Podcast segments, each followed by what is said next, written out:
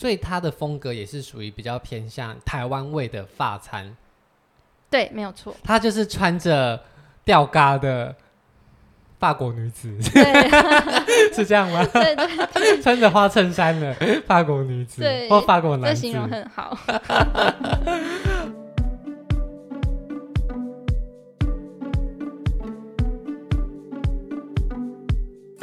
在高雄旧市区的老巷弄里，出现了一栋新潮时髦的新餐厅，限量席位的法式料理，在每天凌晨掀起一阵订位的热潮。今天将带大家走进 Mark L 三，带大家一品从市场走进餐厅的幽默主厨。嗨，大家好，我是主持人 Shane。那我们欢迎今天的美食来宾小涛。Hello，大家好，又见面了。那我们今天邀请小涛来跟我们分享的餐厅叫做 Mark L 三，但其实这不是他真正的念法。据说啊，他这个名字的取名的由来，是因为 L 三代表了主厨 Mark 本人，还有他另外两个很好的朋友的姓氏。哦，那总共三个 L。合在一起，所以除了 Mark 以外，他就加上了这个 L 三。那 L 三的正确的英文念法应该是 Mark L Q，就是三次方的念法。Oh. 那这是这间餐厅的名称的由来。好，那我们来介绍一间这间餐厅。这间餐厅其实它在高雄的旧市区里面，它就是一个很普通的民宅，可是它重新改建过，所以它的外墙就有点像是日系那种清水模板。水泥的墙面，可是它的外墙面马路这一侧就被改成了大片的窗户。它从二楼到一楼都是大片的落地窗，然后从里面的灯光这样映出来，就会觉得，哎，这间餐厅超级新潮、超级特别的。虽然很低调，可是却又很显眼。跟我们来分享一下，你当时去 Mark L 三，你觉得这间餐厅带给你什么样的感受？好了，从它的外表啊，氛围。我觉得一走进那一家餐厅的时候，会觉得他们每一个人都很有精神，啊、已经准备好要迎接大家来吃东西。对，对，那从那一刻起，就会觉得，哎，开已经开始开心了，都还没吃到东西。哦、所以他给你的第一印象，其实就是一个很有活力、对，热情澎湃的一个很年轻的餐厅的感觉。对，没有错。那这间餐厅呢，其实它的。历史其实蛮悠久的。呃，主厨他一开始我第一次去吃的时候，他其实是一个小小的快闪店，嗯欸，在一个盐城区的市场里面。盐城区也是高雄以前的老市区。对，就是那种传统市场，卖鱼、卖肉、卖菜会有点滴水的那一种，就是有点类似像台北万华的这种感觉的地方嘛。对，嗯。那他在这个市场里面是什么样子的店？他就很突兀的在里面租了一个摊位，对，旁边是滴水的猪肉，对对对。那他在里面做什么？他一个人站在摊位的中间，嗯、那大家就是有定位的人围围一圈，嗯，那一个人一个位置，然后他就一一道一道菜上啊。那这个快闪店当时叫做小波洋食，对不对？对，没有错。那其实他当时在快闪的时候就已经掀起了一小阵的热潮。那时候可能很多高雄的饕客也都有去尝鲜看看，对，所以你当时有去小波洋食品尝过？有，我当时去过一次。那你当时吃小波洋食的时候，它带给你的感觉是怎么样？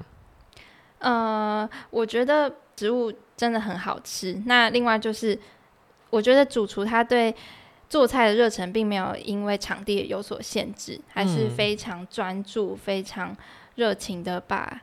一每一道菜弄得美美的端到你面前，它重点是真的很好吃。它是用的是台湾在地的食材，嗯，对。那它呈现的料理方式是比较偏哪一种？也是比较偏法式啦。哦，对。所以它就是在一个很老旧的市场里面，然后一个人很认真的做法菜，用台湾的在地食材，可能就是隔壁的摊位来的食材在做法餐。对，甚至他还有用隔壁摊位的。卖的东西。哦，我印象很深刻，是有一道，呃，他用隔壁摊位做的老面馒头，嗯，小小一个，然后硬硬干干的，但是咬久了会很香，啊，那配上它特制的酱料，所以那道我印象很深刻。就是告诉你，其实我们周围日常可见的食材，就可以经过呃厨师的努力，对，适当的搭配，呈现出很高级的效果，或是很美味的味道，对。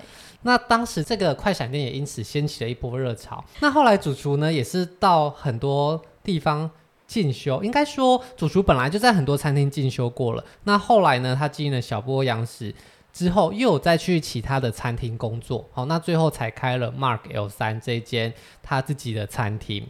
这间餐厅你是怎么定位的？可以跟大家分享一下吗？呃，这间餐厅它其实没有到很难订，只要你努力 都会有，就是有机会的。对，除了他，你去吃的时候，大家他想。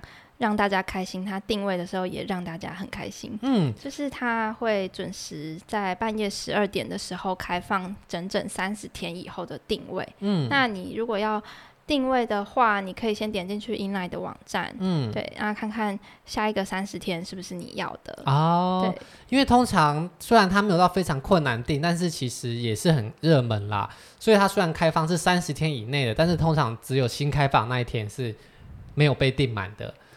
对，没错。所以，比方说，你今天是一月一号去订，那它通常就开三十号的，可能是一月三十一号。所以，如果你今天想要订二月一号，你就要是一月二号的那个凌晨去订，就是大家自己去，大概是这样的概念。大家要自己去推算你要的餐厅，你要订的日期的前三十天，十二点准时开抢。对，就跟演唱会一样。哦，不过比起其他的餐厅，它的定位算是比较有可能订得到的，只要你够用心，手速够快。对，尤其是平日，其实没有那么难。嗯，所以如果大家其实真的很想尝试的话，不妨可以挑平日的晚餐。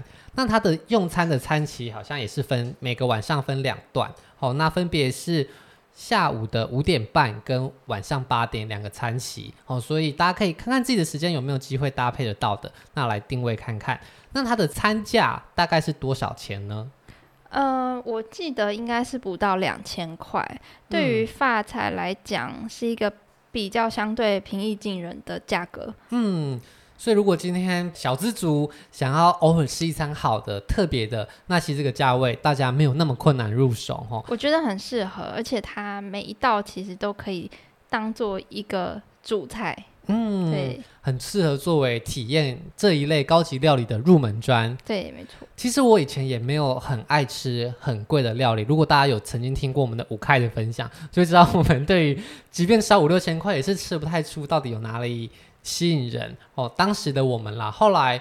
我就是在吃了 Mark L 三之后，发现原来看似昂贵的餐点，其实你可以吃到很多不一样的巧思。哦，那也在那个之后，我才开启了对于这些高级餐厅的好奇。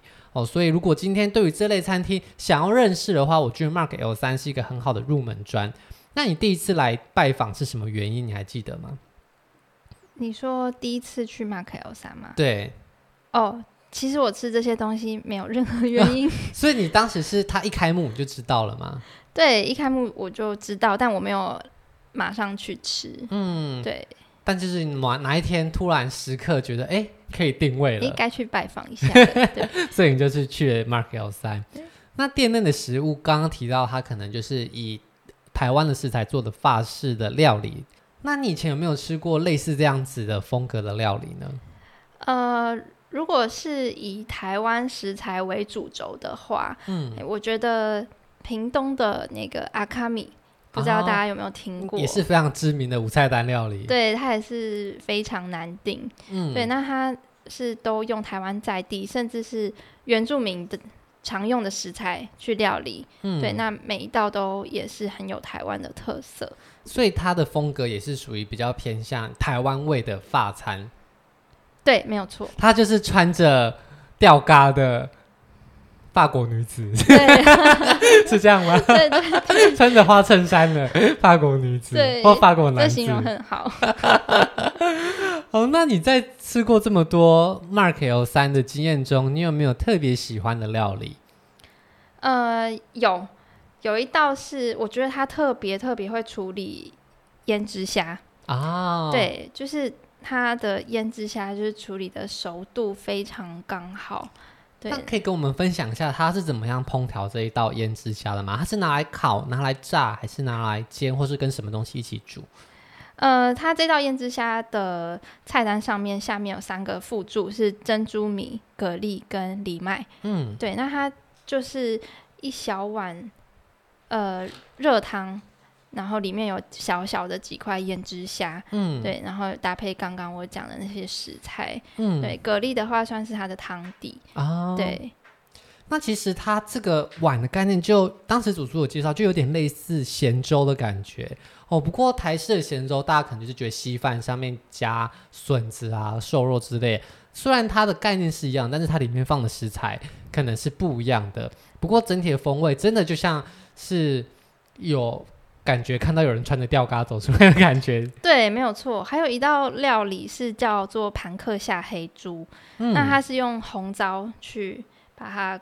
裹上，然后去酥炸之后呢，下面加着米粉跟主厨炖的汤，嗯、整个吃起来就像呃市场在卖的米粉那样子，但是可能味道比较精致，摆盘比较高级。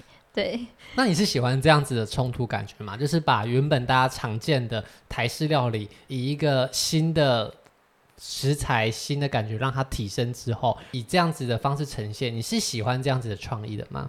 我觉得我是喜欢，而且他，嗯，强调出这些东西，如果你用心做好每一个细节的话，其实它会更有价值。哦，这是一个很棒的观点呢。就是大家可能觉得，哦，我们常吃的咸粥米粉汤就是庶民食物，就是可能二十块、四十块吃的粗饱的。但是如果你今天用每一个细节都很认真，从汤底的选择到上面佐料的搭配，都以一个法式料理的规格来设定它的话，那这道菜其实也可以提升到这样子的不同的层次境界去。对，不一样的感觉，就是它把每一个每一口都更有层次，然后味道更平衡。哦，那其实当时我去的时候啊，我觉得这间餐厅特别的适合体验的原因之一呢，就是它每一道菜真的。食材的成本，我觉得就不便宜了，因为大家的前菜可能想象中就是一点点的呃蔬菜啊，或是什么样比较简单清爽的食材。不过它从前菜地道开始，它每样菜其实用的食材几乎都是可以作为主餐的等级了。像它的前菜是鲑鱼，那刚刚提到的前菜的饭类是胭脂虾，然后还有小卷，还有虱目鱼，还有肉。猪肉、鸡肉，其实它每一道菜都是主餐等级的体验。对，而且每一期都是这样子。我记得有一期是呃，刚讲的盘客下黑猪嘛，嗯，然后这还是海狸、龙虾、体鱼、土托、鸵鸟、鹌鹑这些全部都有。你原本还以为这一份是主菜的菜单，让你选一个，但殊不知每一道菜都是。会呈现在你的盘子里，那以各种的形式，没错。所以也有人说这间店的 CP 值很高，因为你吃每道菜都像是在吃主菜一样，对，而且可以吃得很饱。对。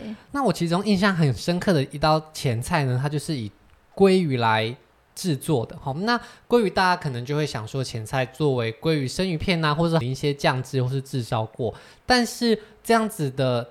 法式料理当然是不会这么简单的把它呈现出来哦。那当时主厨呢，他有告诉我们他为什么想要这么做。他喜欢在呃高雄炎热天气的时候，想在你的口感上有点冰冰凉凉的口感，或是有一点热的变化。所以他每一道菜的搭配都是有它的。呃，理论上他希望呈现个感觉，那我觉得这也是 Mark 有三餐厅里面一个很著名的特色，就是他会非常用心的告诉你每一道菜它之所以为什么要这么制作的原因，以及它这个菜呈现的先后顺序的理由。哦，他其实非常用心的一点是，他刚刚讲的每一道菜啊，上菜的时候。都会有一个店员，甚至是主厨本人，嗯，来跟你讲解这套菜他们怎么构想的，怎么做的，嗯、那里面旁边的酱料是什么，加什么，对，就是呃怎么去平衡它肉类主餐的味道，对，都会讲的很详细。尤其是其中一两道，如果是主厨亲自来讲的话，他就是会完全呈现他当时构想这道菜的热忱，哦、对，你会感受到他对于做。这些台湾的食材啊，凸显他们的优点，真的很有创意，跟他的热情。对，这是他的想要做的事情的感觉。对，我记得当时他来跟我讲的时候，我就觉得哇，他的眼睛在发光。对，他在讲这件事情的时候是兴致盎然，想要跟大家很热情的分享的。那我想，我相信主厨在厨房的工作一定是非常重要。他不见得每一秒都在忙碌，但是他一定要盯好每一个状况。那他愿意在这样子高压的工作环境里面跟大家分享的时候，还是如此的雀跃。我觉得这是很难得可以看到一个料理人、一个厨师的热情所在。我觉得这是在 Mark L 三里面很特别的体验。对，而且主厨来讲菜的时候，他会很客气的问你说：“哎，好不好吃啊？”嗯、然后如果你跟他他讲好吃，他就会也很，很开心。对对。那你有跟他说过什么让他不开心的话吗？那我记得除了主厨以外啊，他们还会主厨没有办法每一场都讲，他还是会安排不一样的人员来告诉你每一道菜。那我相信他们在讲解前一定。都有一个 SOP 要告诉你这怎么做，这怎么做。那其实其他的服务人员来讲解的时候，他们一样还是有维持那个热情雀跃的心情。我觉得这真的很难得诶，而且一样的事情，其实你每一桌都要讲，每一桌讲完之后，每一天都要讲。那你一样事情讲了二十次、三十次之后，你还笑得出来？我真的觉得这我做不到。嗯、呃，像我觉得这种小餐厅啊，他们除了主厨很热情之外，嗯，其他就是店员们，嗯、就是他们来讲菜啊，或者是端上菜。呃，跟你沟通的时候都非常的有热忱，还是他们要经过一个假笑训练、假嗨训练？没有，我觉得他们是真诚的，真嗨，就转过去大翻白。我真心这样觉得，就是像这种小餐厅，嗯、服务生介绍菜色的时候，他会以自己工作的那家餐厅为荣的感觉。嗯、对，那他会流露出自然的热情，好像真的很欢迎你到他家。嗯，对。那像呃大餐厅也有啦，但是比较少见，嗯、就是他们。比较容易把对，把工作当工作，嗯，对，就不是一个兴趣，嗯，对。然后食物的话，也会呃比较像是财团的味道，嗯、啊，你懂我意思吗？吃起来有嗯两千五百块的味道，这样吗？对对对，就是比较少一点温度，跟主厨本人的个人特质这样。哦，就是他可能这个价位的餐，他就要配上什么样的食材，好像有一点制式的感觉。但是小餐厅它可能没有惊喜。啊，小餐厅可能你会看到，哎、欸，没有想象过这样子的食材可能可以出现在菜色里，所以对，没错。当工作人员跟你介绍的时候，就会觉得哎、欸，特别的有趣，有生命力。对，所以主厨眼睛才会发亮。哦，原来是这样。对。但是我觉得他们除了发亮以外啊，他们的工作气氛其实意外的很紧绷，哎，因为他是在讲解的时候，每个人都笑得很开心，可是一回到厨房的时候，那时候那一场我有看到主厨在骂人。哦，真的吗？主厨也会生气哦。嗯，我不知道为什么那一场可能就是有，我不知道是什么原因啦。然后主厨就是有在骂人，然后整个后场气氛就很紧绷，因为出来解释的可能都是外场服务人员，但是内场的厨师啊、二厨们，然后每个都是脸色超凝重，然后出来服务的人员就是在走进去里面的时候，然后也都笑不出来，然后走出来的时候就突然笑颜如花，我觉得天哪，他们其实主厨在。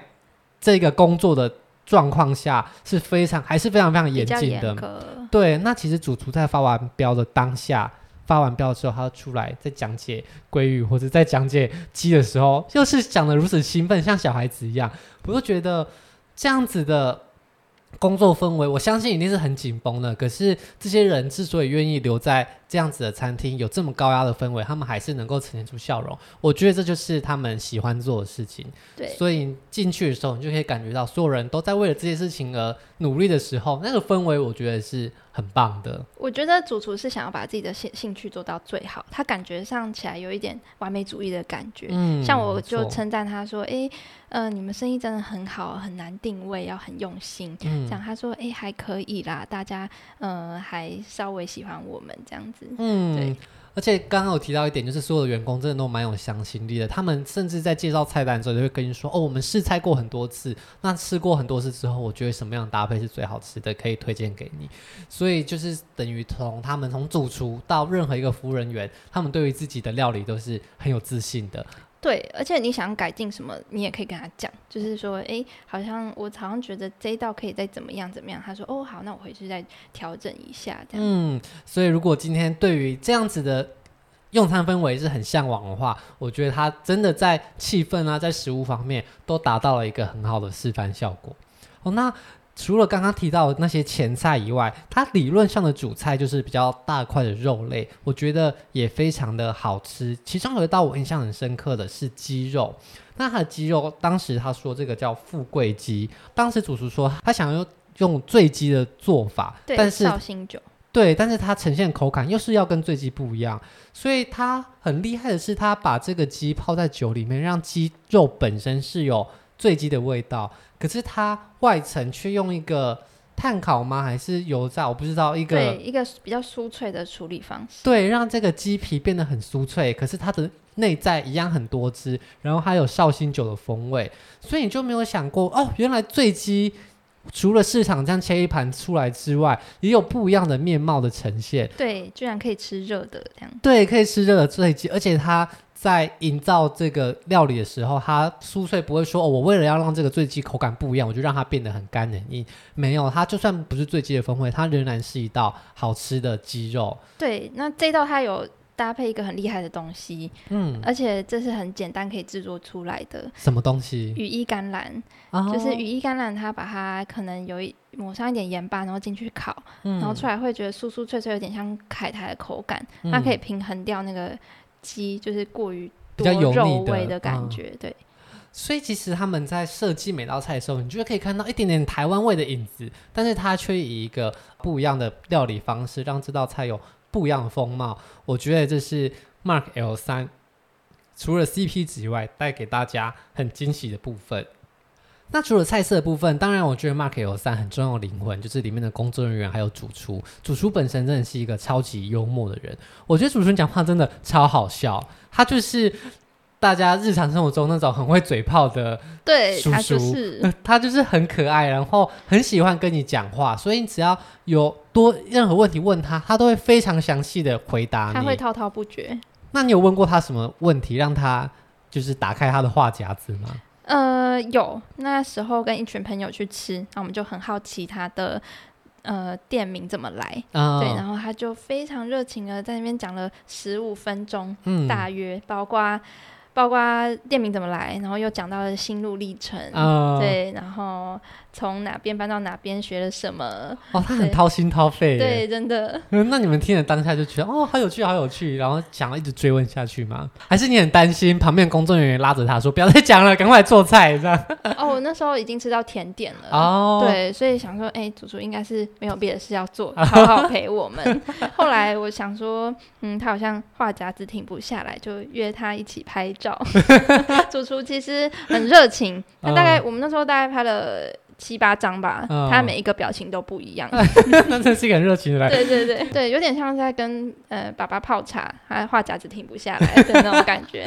有时候就 OK，爸爸可以了，你可以去忙你的事情了。对，对他会继续说，哎、欸，你知道吗？但是这个气氛那还是很有趣的啦。对，其实很喜欢听主厨讲话啦。那纵观全局啊，和其他的无菜单料理相比，你觉得这间 Mark L 三它的特别的优势在哪边？是刚刚提到 CP 值的部分很高吗？还是什么样呢？对，我觉得 CP 值是一个很重要的点，就是呃，大家刚开始尝试这一类料理的时候，会觉得，诶，我是需要投资很多吗？嗯、对，那两千块，呃，大家。如果想要入门的话，应该是比较一个亲民的价格啦。嗯，嗯，而且它的每一道其实几乎都可以让你很满足。嗯，那除了 CP 值以外，你觉得还有没有其他的优势？就是你一走进去，包括呃一坐下来的氛围啊，他们的对你的照顾，还有最后甜点结束，他们会来问你，呃，今天有有没有什么要改进的啊？就整体都会非常开心，包括价格啊，包括定位的。呃，流程，嗯、对，你会觉得，嗯，就是这家餐厅没有那么高不可攀的感觉，嗯、对。所以这家餐厅其实给我们很大的共同感受，就是很热情、很亲切，菜色好吃，但是你又可以感受到，呃，与一般料理不同的用心之处在哪边？对，没错，因为其实这些东西它上面写的食材都是你平常就可以吃到的东西，但它居然可以搭配的这么平衡，有意外的惊喜，这样子，嗯，对。好，那今天如果好奇 Mark 有三餐厅的朋友们，我来帮大家做个总结哦。那它的定位方式呢，其实就是在你想要的日子的前三十天的凌晨十二点会开放定位。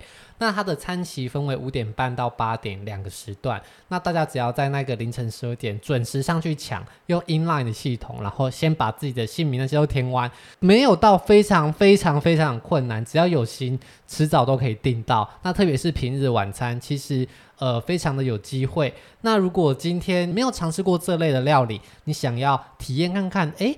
这一类的比较呃法式料理或是比较昂贵的料理，它能够带给你什么样的体验？它除了入门价比较实惠以外，每样菜色的丰盛程度都会让你非常的满足。好，那除了口味上很令人满意以外，它更有趣的是主厨啊以及工作人员的服务氛围，都会让你感受到这场用餐的体验，从头到尾，从进去的那一刻到吃东西到离开的时候。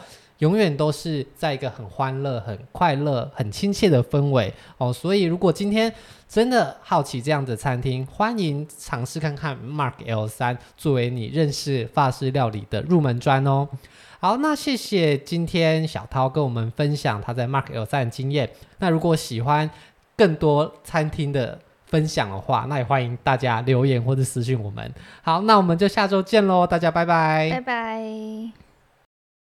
如果喜欢今天的节目，现在赶快拿起你的手机，在 Apple Podcast 或 Spotify、KKBox 按下追踪关注频道，才不会错过每周最新的节目哦。